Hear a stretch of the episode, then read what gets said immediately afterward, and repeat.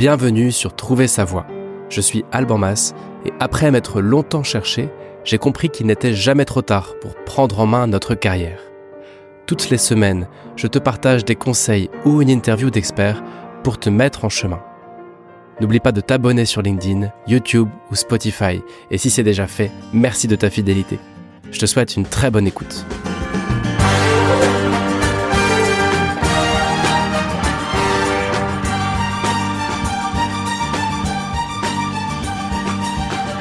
Bonjour à tous, bonjour à toutes. J'espère que vous avez la forme. Aujourd'hui, je suis très heureux de vous retrouver pour vous parler d'un bouquin lié à la recherche d'emploi, un livre qui s'appelle Never Apply for a Job Again de Darrell W. Gurney. Euh, je mettrai le lien pour ceux qui veulent le, retrouver, ce livre. Mon but ici, ça va être de, euh, de partager ma prise de notes en fait. Euh, ça va être difficile de faire un résumé très global sur ce livre, un peu comme une critique. Je me suis dit que ce serait plus intéressant de partager tous les points que j'ai trouvés clés dans ce livre. Il y en a, il y en a quand même pas mal. Et je crois qu'on est quelques-uns à, être euh, sur le rendez-vous aujourd'hui. Donc n'hésitez pas, si tu es en direct avec moi, quelle que soit la, plateforme, euh, eh bien n'hésite pas à poser des questions. J'essaierai d'y répondre autant que possible. Et ça me fait penser que je voulais diffuser sur Instagram aujourd'hui j'ai euh, j'ai un peu zappé. Donc ce sera pour la semaine prochaine Instagram. En tout cas, bienvenue si tu arrives de LinkedIn ou de YouTube. Alors ce livre, déjà, euh, pourquoi est-ce que j'ai voulu le lire? C'est une ressource parmi d'autres pour apprendre à cultiver notre réseau et pour apprendre à chercher du boulot autrement. Parce que si tu suis un peu Trouver sa voie, tu sais à quel point j'ai en horreur les euh, job boards et autres sites d'annonces euh, enfin c'est pas tellement les job boards que j'ai en horreur, c'est plutôt les annonces qu'on y dépose parce que euh, eh ben ça correspond pas exactement à la réalité du marché. On sait que la plupart des boulots ne sont pas sur les annonces, et donc même si heureusement que les job boards existent et que la plupart sont bien faits, eh ben ils ne couvrent qu'une petite partie de ce qui existe, et, euh, et nous on se limite à ça. Ce livre traite précisément de ce point-là, comment on trouve du boulot sans passer par les annonces. C'est pour ça que j'ai voulu le lire. Et au fond, l'impression globale, c'est que je suis resté un petit peu sur ma faim quand même, parce que je venais chercher des conseils pratico-pratiques pour chercher du boulot en dehors des annonces. Et au final, ce livre, euh, pendant au moins les deux tiers, les deux premiers tiers facilement, va se concentrer sur nous expliquer pourquoi c'est important. Et c'est un peu ce que je fais au micro depuis quatre ans. Donc j'ai l'impression d'une redite. Moi, j'ai rien appris de nouveau. En revanche, j'espère que ça pourra te servir. Je vais quand même te partager tous les arguments de l'auteur qui nous dit mais pourquoi est-ce que c'est important de faire une recherche d'emploi furtive et non pas ouverte? Et j'irai euh, détailler ça plus tard. Euh, et puis il y a aussi toute une partie dans ce livre sur comment on s'y prend pour chercher un, boulot par euh, la rencontre, par le réseau. Et il y a quelques conseils intéressants, mais Là aussi, je suis resté un petit peu sur ma faim dans la mesure où ce que j'y ai lu, c'est des choses qu'on sait déjà et qu'on dit aussi déjà plus, dit plusieurs fois sur Trouver sa voix, notamment dans l'interview d'Hervé Baumlar euh, sur euh, réseauter comme un professionnel qui date d'il y a deux trois mois. Bon, voilà.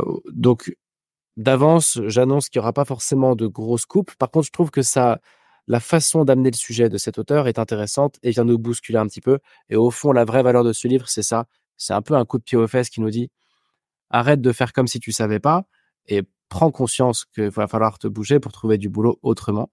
Et ça, il le fait très bien, ce livre. Donc c'est parti. Je, euh, ça va être, c'est la première fois que je fais un résumé de livre. J'espère que je vais réussir à pas trop m'embrouiller. Et comme euh, mode opératoire, ce que je me disais, c'était donc que je pouvais peut-être partager toutes les notes que moi j'ai eu envie de, de retenir de ce livre. La première, c'est que l'auteur nous dit que pour lui, il y a un seul outil un seul vrai outil et bon outil pour booster sa carrière, c'est que les autres aient confiance en nous et qu'ils aient envie de nous aider. Ce qu'il nous dit aussi, c'est que ça peut se pratiquer. En fait, ça m'a fait prendre conscience, ce truc-là, que on est tous nuls en réseau et on n'aime pas ça et on se sent nul. Mais probablement parce qu'on est un peu nul, faut le reconnaître, en tout cas pour ma part. Mais ce qu'on ne reconnaît pas, euh, ou en tout cas ce qu'on reconnaît moins facilement, c'est qu'on n'a pas de pratique c'est qu'on n'a pas d'entraînement. Et donc, ici, une première idée, c'est de se dire, c'est normal de ne pas savoir chercher du boulot en dehors des annonces, puisqu'on n'est pas entraîné. Et donc, c'est normal quand on, quand on ouvre ce livre ou si tu écoutes cet épisode, que tu te dises, oui, bah moi, je sais pas comment je vais faire parce que je sais pas comment faire. Bah oui, c'est normal. C'est comme tout. Et donc ici, il y a toute une courbe d'apprentissage à avoir. Et c'est comme un muscle, la rencontre, la, la, capacité à se faire aider, à inspirer confiance. Eh ben ça se muscle. Et je pense que si tu m'écoutes là en direct ou en replay, et si tu as une carrière notamment de cadre et encore plus de cadre dirigeant, eh bien plus tu vas monter en responsabilité dans la boîte, moins il y aura d'annonces. Jusqu'à un certain niveau, il y aura plus d'annonces du tout. Et donc ce muscle-là, eh ben, il est temps de se, se le muscler, quoi. Parce que toute ta carrière, ça te servira. Et comme il y a une montée en compétences, au plus tôt on commence, au mieux c'est. Voilà une première idée. La deuxième idée, phare de ce livre, c'est que notre éducation joue clairement en notre défaveur. Euh, en matière de se faire aider, rencontrer des gens, passer par le réseau. Et pourtant, c'est un Américain qui écrit ça. Les Américains, ils sont quand même hyper forts pour euh, avoir du small talk, pour aller euh, pousser des portes. Tout le monde peut avoir accès à tout le monde aux États-Unis ou au Canada. C'est pas le cas en France. En France, on a une culture du écoute, si tu me contactes, qu'est-ce que tu viens m'embêter et pourquoi tu me contactes? Est-ce que tu veux tu veux demandes un boulot? Ou en tout cas il y a, y a, forcément une mauvaise intention derrière. Il n'y a pas cette culture-là aux États-Unis où on va être beaucoup plus beaucoup plus à l'aise pour contacter tout un chacun et où n'importe qui aura sa chance et pourra pitcher tout un chacun. Donc c'est un Américain qui nous dit notre éducation joue clairement à notre défaveur. Combien plus ce sera vrai pour nous en France? Et il prend quelques points comme ça, j'ai retenu les essentiels. On apprend à ne pas parler aux inconnus quand on est jeune. Bah, on nous dit toujours ne va pas parler avec quelqu'un que tu connais pas. Ça peut être dangereux, voilà. Mais ici c'est le contraire. Évidemment, l'auteur nous invite à parler à tout le monde, partout, tout le temps pour faire émerger des possibles et pour partager nos projets. Deuxième euh, élément éducatif, c'est euh, occupe-toi de ce qui te regarde. Bah lui, il nous dit attends, non, non, euh, ça il faut désapprendre. Ici, clairement, dans ce genre de façon de chercher du boulot, il faut être visible et donc il faut pouvoir donner son avis ou apporter son aide ou poser des questions sur des choses qui sont pas qui sont pas clairement de, de, ta responsabilité. Il va falloir aller regarder un peu dans l'assiette du voisin pour voir comment tu peux l'aider, comment tu peux prendre contact avec lui. Donc, il va falloir t'occuper de choses qui ne te regardent en théorie pas. Alors que, étant enfant, on a appris à ne pas nous mêler de ce qui ne regarde pas. Ensuite, il y a attends ton tour. Euh, bah oui, euh, prends patience, attends ton tour, etc. Attends qu'on vienne te chercher. Bah non, ici évidemment, si personne vient te chercher, si, si tu fais pas toi-même, plutôt personne viendra te chercher. Et donc hop, cette croyance-là qui consiste à penser que si on travaille bien, quelqu'un nous proposera une évolution. Si euh, on est bon dans ce qu'on fait, ce sera connu et reconnu. Bah non. Et c'est encore plus vrai pour les femmes qui, en général, ce que j'observe, vont attendre de, de, de, faire valoir leurs compétences pour euh, pour que quelqu'un euh, voilà prenne enfin voit ce leur niveau et les fasse monter et c'est encore vrai ce décalage homme-femme je le vois tous les jours dans mon boulot non en fait, si on ne, si on attend notre tour, bah notre tour il peut ne jamais venir quoi. Donc il y a un petit côté, une invitation à ah, aller être un peu assertif. Attendre qu'on nous donne la parole pour parler. Bah ici c'est pareil. L'enjeu c'est de prendre la parole sans qu'on nous l'ait donnée. Ne pas faire de vagues, ne pas être prétentieux. Ne pas déranger, ça c'est une croyance extrêmement limitante en matière de rencontres et de comment se faire aider pour trouver un boulot. Parce que évidemment qu'on va déranger les autres. Et c'est le but de la démarche que d'aller demander quelque chose à quelqu'un qui ne t'attendait pas, qui n'avait pas prévu que tu le rencontres ou que tu euh, l'appelles. Et donc évidemment qu'il va falloir se mettre à l'aise avec le fait de déranger, mais on peut déranger sans déranger. C'est ce qu'on verra un peu plus tard. On peut solliciter sans déranger. Une autre croyance qui vient de notre éducation et qui nous joue des tours, c'est de respecter les règles. L'auteur cite un gourou du marketing que je connaissais pas, qui s'appelle Dan Kennedy, et qui disait observez ce que fait la majorité, puis faites le contraire. Bah ici, c'est un peu ça. Euh, si on fait comme la majorité, c'est-à-dire si on attend de regarder les annonces d'emploi et, euh, et qu'on postule comme tout le monde le fait, eh ben on aura la carrière de Monsieur tout le monde, Madame tout le monde. Et là, je t'invite à ouvrir les yeux et à regarder autour de toi dans la vie. Est-ce que les gens ont l'air heureux au boulot? Est-ce que les gens ont l'air épanouis? Et je rejoins une autre citation qu'on trouve dans ce livre qui vient de euh, Henri David Thoreau, qui, qui dit en gros la plupart des gens mènent une existence de désespoir tranquille. Et il y a un peu de vrai là-dedans. Donc si on fait comme tout le monde, eh ben on est dans la même mouvance que tout le monde et cette mouvance-là n'est pas toujours porteuse. En tout cas, en matière d'évolution de carrière et de recherche de boulot, je pense qu'elle n'est pas porteuse du tout. Donc l'auteur nous dit d'abord, ton éducation t'a euh, inculqué des valeurs qui vont te jouer des tours quand tu auras besoin de te faire aider et d'aller pousser des portes. Donc, désapprenons tous ces éléments-là. Ne pas déranger, respecter les règles, ne pas parler aux inconnus, s'occuper de ce qui nous regarde, attendre notre tour. Tout ça, on est invité à le désapprendre. L'élément suivant que nous amène euh, ce livre, c'est que en plus de l'éducation, il y a ce que la vie nous a appris et qui va aussi déclencher des croyances. Alors ça, c'est pas c'est pas dans notre enfance, c'est plutôt dans notre euh, vie de jeune adulte ou d'adulte. Un premier élément, c'est on devrait savoir ce qu'on veut faire plus tard. Quand tu as 18 ans, tes parents, oncles et tantes, euh, amis de tes parents et profs te disent alors tu veux faire quoi? Comme si c'était normal d'avoir une réponse à cette question.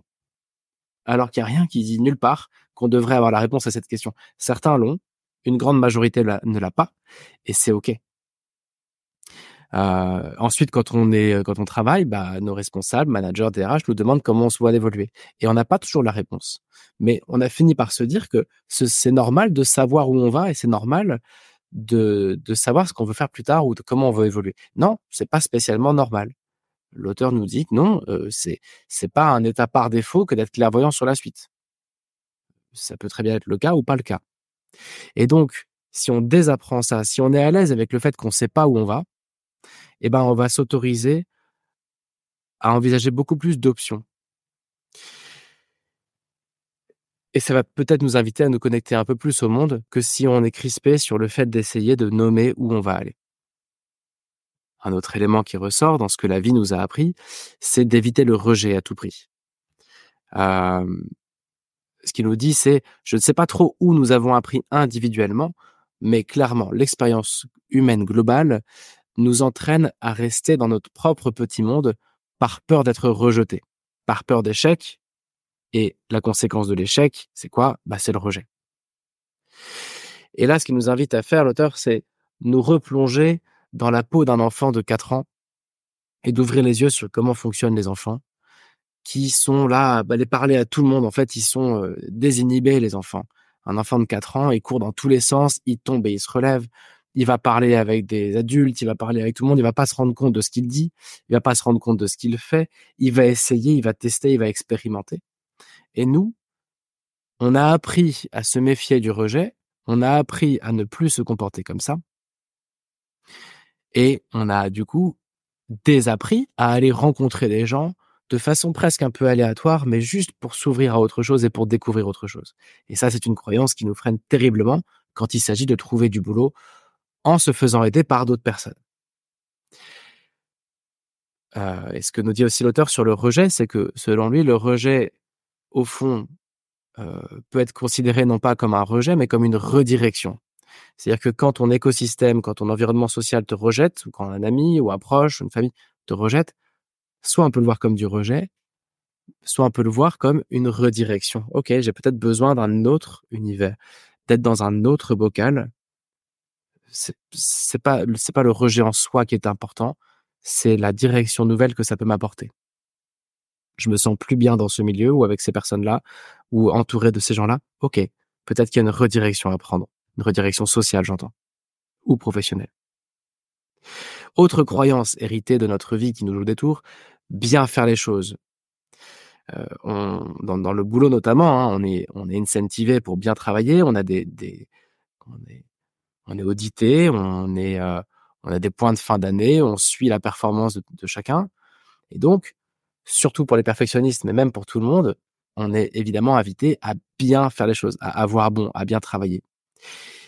La conséquence de ça, c'est qu'on va finir par se dire qu'on ne fait quelque chose que si on a la garantie de bien pouvoir le faire. Typiquement, quand on parle de se faire aider par quelqu'un d'autre ou de réseautage ou de façon alternative de chercher un boulot, on ne peut que bidouiller. Ça ne peut pas être nickel du premier coup. Ça ne peut pas être un contact où on va être dans le mille et hop, on a trouvé un super boulot. Ça va être très itératif, ça va être beaucoup de haut et de bas, ça va être beaucoup de test and learn. Et donc, il faut pouvoir se lancer, même si on n'est pas sûr de pouvoir bien faire. Il faut pouvoir prendre contact avec quelqu'un, même si on n'est pas sûr que l'entretien sera incroyable et qu'on va ressortir avec un boulot. Ce qui est assez euh, contre-naturel, antinaturel pour nous. Autre croyance, je vais essayer de finir rapidement sur les croyances héritées de notre vie adulte. Il y a euh, se débrouiller soi-même. Il va aussi y en avoir une autre qui est que les gens importants n'ont pas de temps pour moi. Bah si, les gens importants, ils ont du temps pour tout le monde, ça va juste dépendre de qu'est-ce qu'on amène. C'est sûr que la plupart des gens n'ont pas de temps. Mais on trouve toujours le temps pour ce qui nous intéresse. Et donc, si tu amènes quelque chose qui va intéresser une personne, il trouvera le temps de te répondre. Là-dessus, je fais une petite digression, mais j'ai un client qui a illustré ça très bien en disant qu'un jour, il avait une idée de boîte et avec deux amis et ils ont écrit un mail à Xavier Niel. Ils ont envoyé sur la boîte mail de, son fond, je sais plus trop comment ils l'ont trouvé son mail. Ils ont envoyé un mail comme ça, vraiment bouteille à la mer, un peu à l'américaine, en disant voilà, on a cette idée là, mais bon, on, on, trouverait ça cool de, la développer. Et ils ont été rappelés par le fond. Et pourtant, c'était vraiment complètement balbutiant, c'est pas aller plus loin ni rien. Mais un fonds d'investissement débordé d'un entrepreneur débordé a pris le temps de répondre à ces trois compères-là qui avaient un projet complètement bidon et ils étaient complètement sous-outillés pour développer leur projet. Ils étaient très jeunes, ils n'étaient pas équipés ni rien. Mais un peu à l'américaine, il y a quelqu'un qui a pris le temps de les écouter et quelqu'un d'important et de déborder. Pourquoi? Parce que ce qu'ils ont pitché, le fonds a trouvé ça intéressant. Donc tout le monde est disponible. Ça dépend de est-ce que ce que tu vas poser comme question à cette personne, est-ce que la raison pour laquelle tu vas la contacter, eh bien, ça va l'intéresser. Voilà en gros un premier résumé qui nous dit que on n'est pas vraiment câblé à la base pour aller vers l'autre et pour euh, chercher du travail autrement que en regardant ce qui est disponible. Se faire aider, c'est contre-intuitif pour toutes les raisons qu'on a évoquées précédemment. Ensuite, l'auteur nous invite à considérer deux voies de recherche d'emploi. Une première qui est la voie traditionnelle, il appelle ça la voie ouverte. Je regarde ce qui est ouvert, les postes qui sont ouverts, et je postule. Et puis, il amène une autre voie alternative, celle qu'il défend, c'est la voie furtive. Et ici, l'idée, c'est de devenir un initié, un peu comme à la bourse, où il va y avoir des délais d'initié quand on a eu une info qu'on n'aurait pas dû avoir, on l'a eu avant tout le monde, et sauf que ça, c'est illégal à la bourse. Ici, c'est de faire du délai d'initié légal en matière d'offres d'emploi. Et ça, c'est la version furtive et on va, on va en reparler. Si je dois détailler un tout petit peu plus les deux versions et leurs limites, euh, en tout cas les limites de la première, sur la recherche ouverte, ce que nous dit l'auteur, c'est que ça te met en concurrence avec des milliers de personnes. Et en plus, ça te limite à 30% des offres, parce qu'on le sait tous, 70% des offres d'emploi ne sont pas sur les sites d'annonces. La voie furtive, bien ici, c'est d'être le premier au courant quand le bon job arrive. Donc, t'es pas en concurrence avec des milliers de personnes, tu es, la première personne au courant. Ça permet aussi d'avoir des opportunités et des offres d'emploi en dehors de ton secteur habituel, de ton métier, de tes compétences. Alors que dans la voie ouverte, tu es cantonné à ton CV, à tes compétences, ton métier, ton secteur personne ne prendra le risque de recruter un inconnu en, faisant un pas de côté et en prenant un risque sur ses compétences ou son secteur. Dans la voie alternative, dans la voie furtive, vu qu'il y a eu une rencontre, bah, cette personne, elle pourra peut-être te proposer un job qui n'est pas exactement dans la lignée de ce que tu fais. Ça ouvre le champ des possibles. Et là, l'auteur nous partage juste une stat qui est de dire 80% des boulots sont pourvus avant d'être communiqués. Je parle même pas seulement des job boards. Euh, 80% des, des, des, futurs postes ont été pourvus avant même qu'il y ait une communication dessus. Et ce qu'il nous dit, c'est bah quand tu comprends ça, si tu comprends vraiment cette phrase-là, 80% des boulots sont pourvus avant d'être communiqués. Si vraiment tu intègres cette réalité, tu ne peux pas rester dans un mode de recherche traditionnel on ne peut que changer notre façon, notre regard et notre façon de chercher du boulot. La stat est trop lourde pour faire comme si en fait euh, on pouvait trouver un super boulot euh, sans faire un peu plus que les annonces d'emploi. Alors ensuite l'auteur nous partage sa vision d'un recrutement. j'avais déjà un peu exprimé ça dans un épisode qui s'appelle euh, que j'avais appelé dans l'enfer des annonces d'emploi. l'auteur ici nous invite à considérer qui est au courant de quoi quand il y a un futur recrutement. Et notamment, ce qu'il essaye de prouver, c'est que le DRH ou la DRH, parfois, va être la dernière personne au courant et assez souvent va être mis au courant après bien des gens qu'il y a un besoin.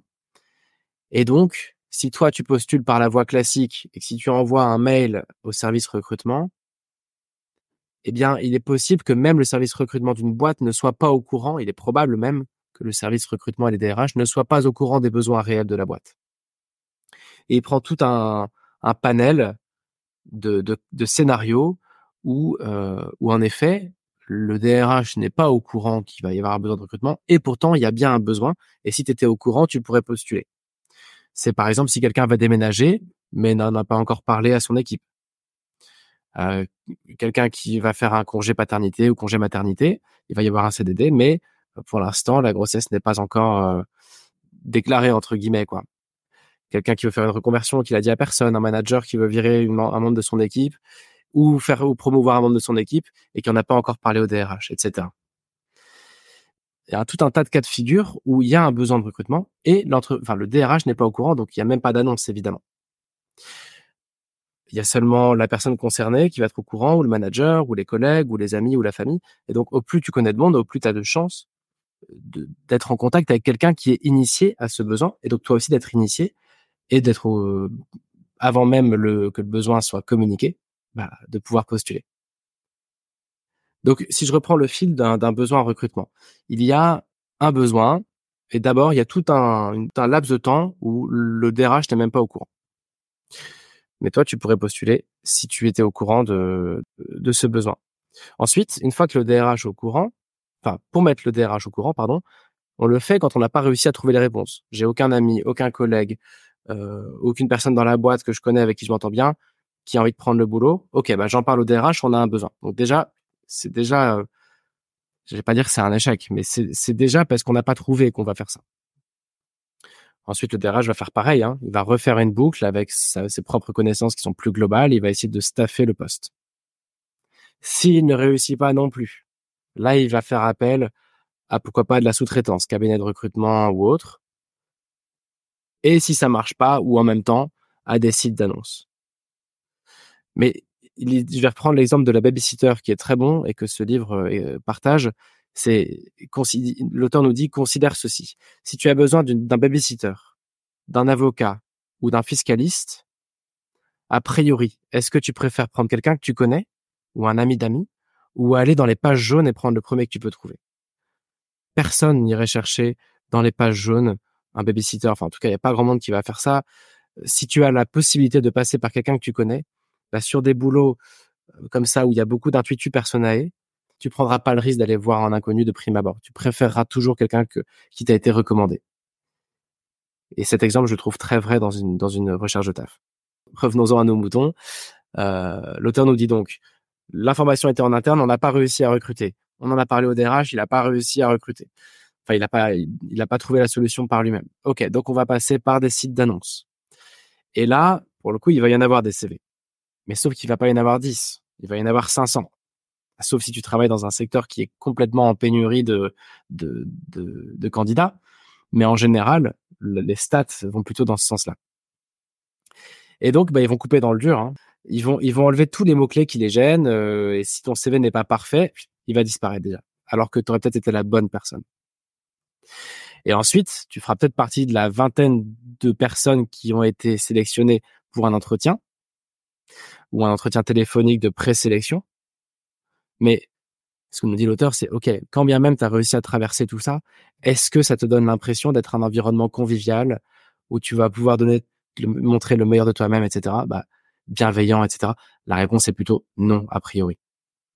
Donc ici, ce qu'il faut retenir de, de cette partie-là du livre, c'est vraiment d'illustrer encore une fois que les annonces qu'on va trouver sont celles qui restent. Alors, pas toujours, évidemment, il y a des boîtes qui se développent et qui se développent tellement vite qu'il y a plein d'annonces, mais grosso modo, quand même, ce que tu vas voir sur le marché visible de l'emploi, ce que tu vas voir, c'est ce qui reste. Donc, euh, est-ce qu'on est à l'aise avec le fait de ne pouvoir postuler que sur ce qui reste? Et en plus, quand on va postuler, on va être en concurrence avec énormément de personnes. Et donc, ça va pas être à notre avantage. Quelques infos en vrac que j'ai retenues de cette partie-là, euh, que l'auteur nous partage, nous dit chaque offre que tu vois, elle a déjà été touchée, entre guillemets, par des centaines de personnes. Des gens ont déjà été approchés sur cette offre, mais elle est toujours ouverte. Il faut se dire que si tu vois l'offre, c'est qu'il y a déjà des gens dessus. Pas forcément gênant, mais c'est quand même une réalité. Euh, deuxième chose que je trouvais intéressante, c'est que les gens sont prêts à faire des exceptions pour les gens qu'ils connaissent. Si tu connais quelqu'un, tu seras prêt à, à faire une exception, à dire ok, il y a ce petit truc là qui est pas dingue, mais bon, vu qu'on a tel ami en commun, ou vu que je te connais, je te fais confiance, etc. Il y a zéro exception, tu fais pas d'exception, tu prends pas de risque avec les inconnus. Autre élément que je trouvais intéressant, c'était de dire il y a du monde autour de nous toute la journée. On prend euh, une rame de métro, un abribus, un café, un resto le midi. Autour de nous, il y a plein de monde et on ne sait pas qui sont ces gens. Et encore plus important, on ne sait pas qui ils connaissent. ça veut dire qu'au fond, n'importe qui pourrait avoir la clé dont tu as besoin parce qu'on ne sait pas qui connaît qui. Une autre image que j'ai trouvée intéressante, c'était celle de la station de radio. C'est de dire, imagine que tu es une, toi, tu es, tu as une station de radio dans une vallée où il y a des montagnes partout autour et ça ne capte pas. Bah, comment tu fais pour faire valoir ton contenu si personne ne te reçoit? Euh, C'est tout bête, mais il y a un moment où au plus tu vas augmenter le nombre de personnes qui vont te recevoir, au plus tu vas augmenter les chances d'être entendu et d'avoir des opportunités. L'auteur nous dit aussi que euh, il en va du boulot un peu comme de l'amour. Le, le, le, meilleur moyen de trouver un boulot, c'est de ne pas être euh, en, en détresse, quoi. Il nous dit en, en, amour comme en boulot, le désespoir agit de la même façon. Quand on cherche du boulot, si on est désespéré, ça se voit. Et c'est pareil en amour. Et donc, l'idée, c'est d'avoir aussi toute une forme d'hygiène de recherche de travail qui est de, rester en mouvement perpétuel pour rester en éveil aux opportunités, pour ne pas forcément devoir trouver euh, un boulot du jour au lendemain parce que là, ça y est, il devient urgent de trouver quoi. Ça, ça fait un peu fuir tout le monde. Donc, ça veut dire d'accepter que ça prend du temps et de rentrer dans une gymnastique qui est un peu plus lente, mais qui amène de meilleurs jobs. Euh, L'auteur nous dit aussi autre chose d'intéressant. Il nous dit ce que la plupart des gens considèrent comme du réseautage consiste simplement à dire à leur famille, à leurs amis et à leurs voisins, je cherche un nouveau boulot. Alors, si vous entendez parler de quelque chose, faites-le moi savoir. Il nous dit, certes, cette méthode est meilleure que de s'enfermer dans un placard, mais elle n'est pas meilleure de beaucoup. ça change pas grand chose. Pardon, ça vous donne l'air de quelqu'un prêt à entendre parler de n'importe quoi ou à accepter n'importe quoi. Et ça, en amour comme en carrière, bah, c'est pas bon. Ensuite, l'auteur nous partage dans une deuxième partie, l'auteur nous dit comment on fait. Concrètement, euh, ok, j'ai entendu tout ça, je suis convaincu, je suis décidé à, à, chercher un peu autrement. Concrètement, je fais quoi? Ce qu'il nous dit, c'est que la, première chose et la seule chose à faire, c'est de connaître plus de monde et d'être connu par plus de monde. Donc il nous invite à trouver mille occasions pour entrer en relation sans jamais demander un job. C'est d'avoir des intérêts, des questions qu'on va pouvoir aller poser à, des gens. C'est de, c'est d'être en mouvement, de s'intéresser encore une fois, L'idée ici, c'est que être intéressé par quelque chose attire, être dans le besoin repousse. Donc, c'est de passer d'un mindset où je suis dans le besoin, est-ce que vous avez un boulot pour moi, à un mindset, je suis intéressé par tel secteur et tel genre de boulot, est-ce que vous pourriez m'en parler? Est-ce que vous pourriez me raconter votre histoire, votre parcours, votre vie? Comment vous voyez les débouchés de ce secteur, de ce métier? Est-ce que vous auriez des conseils à me donner? La seule règle, en fait, c'est en plus de rencontrer plus de monde et d'être connu de plus de monde, c'est de ne pas demander du boulot. Un autre petit conseil que nous donne cette personne, c'est quand on va rencontrer des gens, enfin que nous donne l'auteur, pardon, c'est que quand on va rencontrer des gens, ça vaut le coup de viser un ou deux niveaux au-dessus du poste que tu convoites. Parce que la personne qui sera un ou deux niveaux au-dessus aura une vision beaucoup plus large, premièrement, Deuxièmement, elle va pouvoir te donner de bons conseils sur euh, sur comment y accéder. Elle aura sûrement un peu plus de bouteilles. Et enfin, si ça matche bien et, que cette personne te rappelle en te disant après tout, j'ai un boulot pour toi, tu n'auras pas besoin de te vendre parce que le boss de ton futur boss ou de ta future boss sera déjà convaincu. Et donc, ce sera plutôt du placement de dire, écoute, tu recrutes telle personne, point, sans poser de questions. Donc, que ce soit pour, par intérêt intellectuel ou par euh, stratégie, ça vaut le coup de viser un peu au-dessus que le niveau de poste que tu, que tu cherches. L'auteur nous dit aussi que, comme façon de faire, il faut noter exactement ce qu'on veut savoir avant d'aller rencontrer quelqu'un. Pourquoi est-ce que je vais aller pousser des portes? Et, même avant d'aller rencontrer quelqu'un, il faut que si on s'arrête dans la rue et qu'on nous dit tiens, toi t'en es où en ce moment dans la vie, on puisse répondre bah voilà où j'en suis, voilà ce sur quoi je suis en train d'investiguer, ce secteur, ce domaine, cette technologie, cette cause, ce genre de projet. On doit porter ça en permanence avec nous parce qu'on ne sait pas à quel moment on va faire la bonne rencontre. C'est pas seulement une histoire de d'identifier quelqu'un et de sortir son téléphone et d'appeler cette personne pour lui demander si elle est dispo. Ça va se passer un peu en permanence au fond. Donc l'idée c'est en permanence d'être au clair sur en ce moment sur quoi je suis en train de me d'élargir mon périmètre, sur quoi je suis en train d'investiguer, sur quoi je suis en train de m'intéresser. On devrait pouvoir à n'importe quel moment de notre vie, dans ces phases-là de recherche de boulot, s'arrêter et répondre du tac au tac, bah voilà où j'en suis, voilà ce qui me fait avancer en ce moment. Et voilà le genre, le genre de conseil que je recherche. L'auteur nous conseille aussi de ne pas rester seul. Ça, c'est quelque chose, aussi une idée que je défends beaucoup au micro depuis quelques années. C'est de rentrer dans un club, dans une association ou autre. Pas forcément même un club de recherche d'emploi, mais d'apprendre à faire ça, d'apprendre à, à se faire aider professionnellement. Ça existe, ces ressources. L'auteur prend l'exemple du judo et dit, bah, si tu veux te mettre au judo, combien de personnes euh, sur Terre se sont mises au judo toutes seules, ou au karaté, ou à quoi que ce soit? Personne ne fait ça. Enfin, il y en a peut-être qui vont sur YouTube et qui se débrouillent euh, euh, comme ça, mais si tu veux apprendre un sport, tu vas dans un club. Ben là, il en va de même. Hein. On parle du sport qui consiste à trouver du boulot par le réseau. Ok, ça s'apprend. Donc ne restons pas seuls. Et enfin, peut-être le point le plus important de ces grands conseils sur comment on fait pour aller chercher ce, ce réseau-là. Euh, si je récapitule, les, points vraiment importants, c'était de ne pas demander de boulot, d'être ouvert à peu près à tout le monde, de d'augmenter de façon presque un peu aléatoire notre notre niveau d'échange et d'interaction avec les gens parce qu'on sait jamais qui va connaître qui, d'être très au clair sur où on en est et qu'est-ce qu'on cherche. Et il reste un dernier point, c'est les contraintes.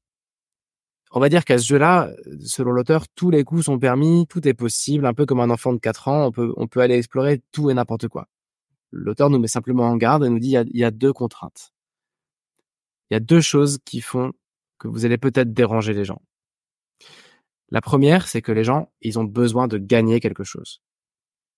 Quoi que ce soit. Ça peut être euh, le plaisir d'avoir partagé leur vie. Ça peut être euh, euh, d'avoir appris quelque chose grâce à vous. Mais en tout cas, quand, on, quand on fait quelque chose, on le fait parce qu'on n'a pas envie de perdre ou parce qu'on a envie de gagner. Et c'est pour ça que tu peux pas leur demander directement du boulot. Parce que si tu fais ça, tu les mets dans une situation de perdre, de perdant. Non, il n'est pas probable que la, il est peu probable que la personne que tu vas rencontrer ait un boulot pour toi. Et donc, ça la mettrait probablement en échec si tu lui dis est-ce que tu as un boulot? Si tu vas voir un, un cousin issu germain, euh, tu sais qu'il est dans le secteur que tu cherches et tu lui demandes s'il a un boulot pour toi, il va se retrouver en inconfort et en échec. Et là, tu vas te griller. Ça, c'est une vraie contrainte. C'est bien pour ça qu'on ne demande pas du boulot, mais des conseils et des informations et des contacts. La deuxième contrainte, c'est celle du temps. Tout le monde est débordé. A fortiori, des gens qui sont en activité et qui ont des grosses responsabilités, mais en fait, on est tous débordés. Donc, il faut tenir compte de leur manque de temps. Et ça veut dire de trouver un moyen de contacter cette personne sans que ça lui demande trop de temps. Voilà. Mais si tu respectes ces deux contraintes qui sont ne pas mettre en inconfort l'autre, c'est-à-dire ne pas lui demander un job, lui demander seulement ce qu'il peut te donner, ce qui, va être en mesure de réussir à te donner. Et si tu réussis à t'intégrer dans son planning pour que ça lui demande pas trop de temps, ou si tu respectes le fait qu'il manque de temps, alors tu le dérangeras pas, et alors tu pourras aller très loin dans cette euh, façon de chercher. On arrive sur un dernier point de, ce livre, c'est euh, le, le, comment concrètement, comment je fais une fois que je vais avoir, par exemple, euh, un entretien avec quelqu'un. Il y a cinq étapes, selon l'auteur, qui sont euh, intéressantes à avoir en tête. La première, c'est le, le moment de la rencontre. Donc, tu vas discuter avec quelqu'un, on t'a donné le, le numéro d'une personne qui fait un truc qui t'intéresse, et ok, tu vas échanger avec cette personne. Tu te retrouves devant elle. La première étape, c'est donc la première étape, c'est le moment de la rencontre. qu'est-ce que tu fais? Quelles sont les premières phrases que tu dis? Bah toute cette première phase là, c'est une phase où l'auteur conseille de s'intéresser vraiment à l'autre, ne pas arriver tout de suite avec tes questions. On n'a jamais l'air aussi intelligent que quand on écoute. Si tu veux que l'autre passe un bon moment, bah la, meilleure chose à faire au début, c'est juste de l'écouter et de lui demander de partager peut-être son parcours euh, ou son boulot actuel ou voilà, peu importe, mais de s'intéresser vraiment à l'autre. Ensuite seulement, tu viens avec tes questions. Et donc là, bah, il faut que tes questions soient claires dans ta tête, il faut qu'elles soient pertinentes, et puis il faut aussi que tu gères le temps. Parce que la personne en face de toi, elle aura peut-être que 5 minutes ou 10 minutes ou une heure ou deux heures. Et ça, il faut que tu gères tes questions par rapport au temps. Et là, en fait, on arrive sur l'étape euh, suivante. C'est euh, l'avant-dernière étape. Euh, la dernière question que tu vas poser à cette personne. Et là, l'auteur conseille de montrer son CV et de dire, est-ce que vous avez des conseils? Est-ce que vous pourrez me donner des conseils sur ça en montrant son CV Et en faisant bien attention de ne pas dire sur mon CV, mais bien de dire sur ça. Pour bien montrer qu'on cherche pas du boulot, mais qu'on veut juste des conseils sur notre CV. Je sais pas si je suis très clair. Et là, à ce stade, selon l'auteur, euh, on a déjà gagné. Là, il y a une personne qui, est euh, plutôt un insider et qui a ton CV en face de toi, en face de lui, pardon, ou en face d'elle. Et donc, tu es en face d'un joueur qui est influent et qui connaît d'autres joueurs influents et il est en train de regarder ton CV. Donc, selon l'auteur, il y a cette phase-là de dire est-ce que vous avez des conseils à me donner sur ça en montrant ton CV. Ici, moi, je mets un bémol parce que j'ai l'impression que ce qui fonctionne encore mieux, c'est de ne pas forcément euh, montrer de CV du tout, de pas emmener de CV. Mais en tout cas, dans le livre, il conseille d'en emmener un et de montrer à la fin en disant est-ce que vous avez des conseils sur ça? Et puis la dernière étape, euh, vraiment l'entretien, on va dire, c'est de demander des connexions. Et ici, il y a un point super important, c'est que les gens que tu connais n'ont pas de boulot pour toi, sinon ils t'en l'auraient déjà proposé. Et donc tout l'enjeu, c'est d'aller toucher des gens qui connaissent des gens, qui connaissent des gens, qui connaissent des gens. Donc c'est de sortir, de passer du réseau 1 au réseau 2, au réseau 3, au réseau 4. Comme ça, comme les couches d'un oignon. Et donc, pour accéder aux autres couches, tu n'y auras accès qu'avec des recommandations. Sinon, les gens vont pas forcément te répondre. Surtout en France. Donc, la conclusion, elle est essentielle, c'est de demander une connexion. Donc ici, l'auteur nous invite non pas à demander est-ce que vous avez des contacts, qui fonctionnent pas très bien comme formulation, mais plutôt est-ce qu'il y a des gens qui seraient aussi intéressants que vous l'avez été pour moi, ou qui pourraient m'aider à continuer à avancer, euh, ou qui pourraient m'aider à me partager des choses comme vous l'avez fait. L'objectif, c'est d'avoir deux, trois contacts. Parfois, il faut un peu les aider en leur donnant des types de personnes qui pourraient nous être utiles dans tel genre de boîte, dans tel genre de secteur, dans tel genre de métier. Et puis enfin, la dernière étape, c'est le remerciement et, euh, et puis un petit mail quelques jours après pour dire voilà ce que j'ai retenu, merci beaucoup, etc. Ça peut être l'occasion de redemander des connexions. Parce que souvent, quand on va demander est-ce que, est-ce que ça vous fait penser à quelqu'un euh, que vous pourriez me présenter qui pourrait m'aider à continuer à avancer, en général, en face de toi, tu auras quelqu'un qui va être un peu désarçonné, qui va dire là, comme ça, je vois pas, mais qui va continuer à y réfléchir. Et si tu le relances deux, trois jours après, en le remerciant, et en disant voilà, je vous rappelle que je suis toujours preneur de personnes intéressantes pour avancer, eh bien, euh, c'est possible qu'elle ait de nouvelles idées et que là, elle te les partage. Voilà. Et la conclusion de, l'auteur sur tout ça, euh, il nous invite à garder 10% de notre temps de travail, à cultiver tout ce qu'on vient de dire là, cultiver son son réseau, même si c'est horrible de dire ça, euh, rester en rester en mouvement, continuer à s'intéresser à de nouvelles personnes, à de nouveaux secteurs, à, aux évolutions de ce qu'on fait il nous, il nous encourage à, rester, à avoir 10% de notre temps de travail qui sert à préparer notre futur travail, en fait, à être visible et à ne pas être tout seul pour pouvoir se faire aider euh, et, euh, et dénicher des offres qui ne sont pas dans les annonces. Donc voilà, c'est vraiment toute une gymnastique qui nous invite à avoir et qui est euh, vertueuse. Je voudrais conclure cet épisode avec un petit exercice qui est proposé dans le livre et que je trouve excellent. Alors je l'ai pas fait, mais bon, si tu le fais, tu pourras me, me débriefer. Ça consiste à aller dans un café, un endroit que t'aimes bien. Alors, ça peut être euh, n'importe quoi, un Starbucks, un PMU, genre, peu importe. Mais de s'installer dans un coin que t'aimes bien, de commencer, de commander, pardon, une boisson euh, sympa, et puis d'attendre. Sans téléphone, sans tablette, sans journal, sans ordi.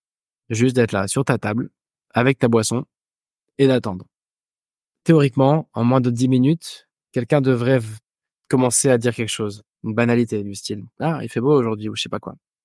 Et ça, l'idée, l'objectif, le petit défi, c'est euh, de lancer une discussion et de dire où t'en es et ce que tu cherches comme genre de contact et d'informations et autres. Et il est très probable que cet échange-là te fasse déjà faire un petit pas. C'est-à-dire qu'une personne aléatoire qui va voir que tu ne fais rien va vouloir discuter avec toi. Et en discutant avec toi, eh bien, il est probable que ça, ça porte déjà du fruit. Que cette personne ait envie de t'aider à atteindre ton objectif. Et te donne des ressources ou des conseils ou des contacts et autres. Donc c'est un petit défi que nous donne, enfin que nous propose l'auteur et que je te partage aussi, c'est d'aller s'asseoir 10 minutes, enfin d'aller s'asseoir dans un café, prendre une boîte, prendre, commander un truc, attendre et voir ce qui se passe.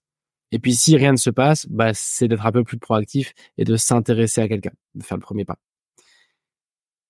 Voilà ce que je voulais partager aujourd'hui. Voilà donc le résumé de ce livre. Euh, il y a toute une phase que j'ai un peu passée euh, vite fait, c'est la phase de mmh, comment est-ce qu'on écrit le message pour prendre contact avec quelqu'un. Parce que c'est très lourd. En fait, il met des modèles de lettres et elles sont, je, trouve assez lourdes. Lui, il privilégie le manuscrit, donc c'est un peu un peu lourdingue. Euh, et puis c'est aussi très à l'américaine, c'est-à-dire qu'après l'idée c'est d'appeler chaque jour pour dire est-ce que vous avez reçu mon courrier, etc. Je préfère faire l'impasse là-dessus parce que je trouve que c'est pas c'est pas très valable pour nous. En revanche, cette année, je m'engage à faire des épisodes sur comment on fait pour trouver des gens quand on a le sentiment de pas avoir le bon réseau ou d'avoir fait le tour de son réseau. Ce sera tout pour cette semaine. J'espère que ça pourra vous aider à avancer. Euh, en tout cas, merci de votre fidélité. Et puis, n'hésitez pas à partager, euh, trouver sa voix à tous les gens que vous aimez et qui peuvent avoir envie de développer leur carrière. Rendez-vous la semaine prochaine. On va avoir pas mal d'invités au micro dans les, semaines qui viennent. Donc, euh, je vous en dis pas plus, mais j'ai hâte d'être jeudi prochain. Et merci encore de votre fidélité à tous. À la prochaine.